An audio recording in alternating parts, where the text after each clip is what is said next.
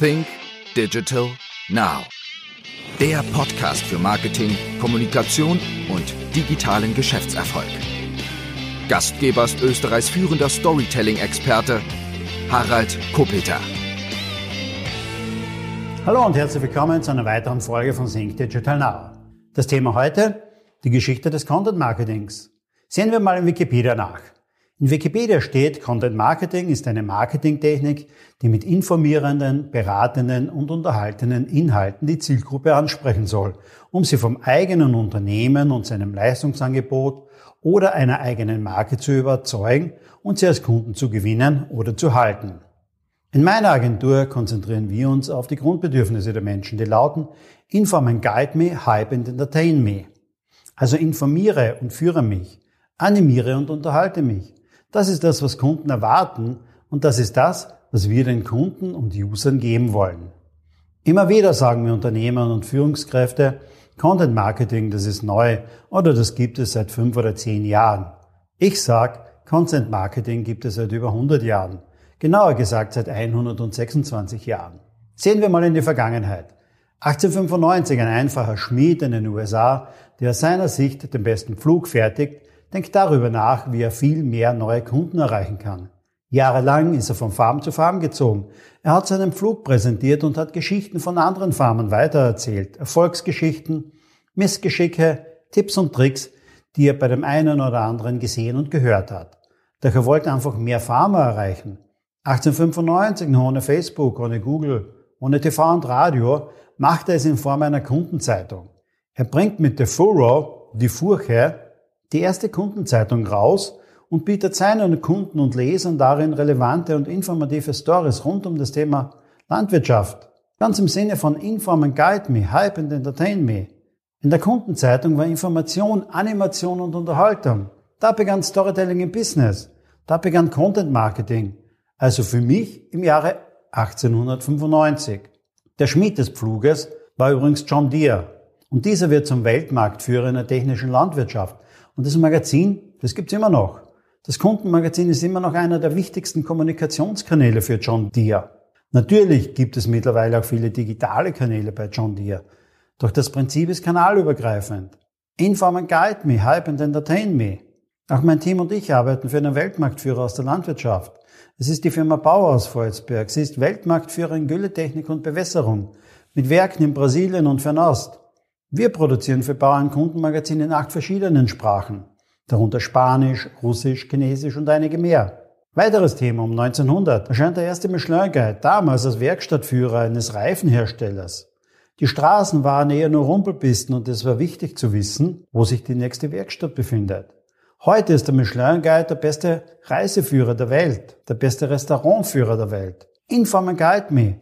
Informiere mich und führe mich. Was meinst du ist das meistverkaufte Kochbuch der Welt? Von wem könnte es sein? Paul Bocuse, den großen Franzosen, Johann Lafer, den großen Österreicher, Jamie Oliver oder Tim Melzer? Nein, es ist das Buch eines Unternehmens. Es ist Dr. Oetkers Schulkochbuch. Um 1900 erfindet Dr. Oetker das Backpulver. 1911 erscheint das erste Kochbuch von Dr. Oetker. Ziel war es, altes und neues Wissen rund um das Thema Kochen weiterzugeben. Es wurde 19 Millionen Mal verkauft. Doch in dem Fall war es auch nicht gratis. Und jetzt stell dir mal vor, du erzeugst Backpulver, so ein kleines Säckchen für ein paar Cent. Und 19 Millionen Menschen kaufen dein Kochbuch. Dein Kochbuch mit deinem Namen steht in 19 Millionen Haushalten. Ja, zu welcher Marke greifst du das nächste Mal im Supermarkt? Du siehst, Unternehmen steigen mit Storytelling und Content Marketing zum Marktführer oder Weltmarktführer auf. Doch die haben das in ihrer DNA, die machen das quasi von Geburt an und nicht, weil es gerade mal nur so Trend ist. Mir erzählen Unternehmer immer wieder Storytelling, Story Marketing. Das machen wir irgendwann dann, wenn wir so richtig groß sind. Die großen erfolgreichen Unternehmen haben damit das Baby begonnen und sind vielleicht genau aus dem Grund richtig groß geworden. Noch eine Frage an dich. Woher kommt der Begriff Seifenoper? Die Seifenoper war ursprünglich ein Radioformat. Geschichten, die im Radio erzählt wurden. Die erste Seifenoper Betty und Bob ging am 10. Oktober 1932 on air. Aus dieser Zeit stammt auch der Begriff Soap Opera, sprich Seifenoper. Denn die Sponsoren waren Waschmittelkonzerne. Insbesondere Procter Gamble hat in den 30er Jahren sehr viele Radioserien produziert. Hype and Entertain Me. Animiere mich, unterhalte mich. Heute nennt sich ein derartiges Format, also nur Audio, Podcast oder Clubhouse. Du siehst, auch da ist nichts Neues dabei. Firmen haben immer schon auch Audio produziert. Später dann mit den damals neuen Medienformaten wie Radio und Fernsehen hat man Platz für Werbung geschaffen.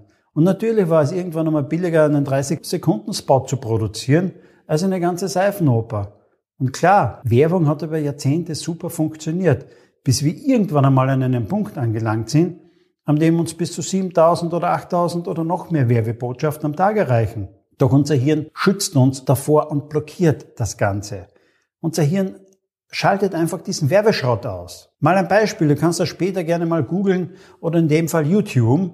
Ich bringe das auch immer wieder gerne in meinen Keynotes. Es ist der Oil of Alles Werbespot von Frauke Ludowig aus dem Jahre 2013. Da drinnen ist null an Story. 20 Mal fällt der Produktname, 22 Mal siehst du den Tiegel der Creme. Die haben um die 3900 Aufrufe auf YouTube. Das sind gerade mal 3% der Mitarbeiter von Procter Gamble überhaupt. Stell dir vor, du machst einen Spot nur 3% deiner Mitarbeiter sehen sich den eigenen Spot an. So einen Werbespot kannst du nur mit sehr, sehr viel Geld durch die Kanäle drücken. Durch die TV-Kanäle, durch die Social-Media-Kanäle. Ganz, ganz viele Unternehmen dröhnen uns mit ihren Werbeschrott einfach zu, haben null Story. Und Werbemanager sagen Story, Inhalt, oh, brauchen wir nicht. Wir sind eine riesengroße Marke. Wer erinnert sich noch an Baumarkt? Einst einer der größten Baumarktketten in Europa. Und die hatten dann immer so einen Werbejingle und vielleicht der eine oder andere erinnert sich auch noch. Minus 10 Prozent, minus 10 Prozent, minus 10 Prozent. Ja, sehr kreativ. Wenn du dann deinen eigenen Spot über Jahre hörst, dann bist du bei dem Thema Self-Fulfilling Prophecy. Die selbsterfüllende Prophezeiung, wie sich das in der Psychologie nennt. Das bedeutet minus 10% an Kunden, minus 10% am Umsatz und minus 10% in der Bilanz. Und irgendwann bist du dann weg vom Fenster. Doch wie geht's anders? DAF, eine weitere Pflegemarke, macht seit Jahren keinen 30-Sekunden-Spot. DAF erzählt eine Story. Geh nochmal auf YouTube und such DAF Real Beauty. You're more beautiful than you think. Du findest eine dreiminütige Story rund um das Gesicht. Berührend, interessant und unterhaltsam. Hype and entertain me. Eine toll und einfach inszenierte Story über die eigene und über die Fremdwahrnehmung des eigenen Gesichts. Das ist das Thema von DAF. Und erst in den letzten drei Sekunden wird das Logo eingeblendet. Diese Story hat 69 Millionen Aufrufe auf YouTube. Und der Spot von Euler Wohlers mit Frauke Ludowig gerade mal 3900. Die Produktionskosten machen kaum einen Unterschied aus.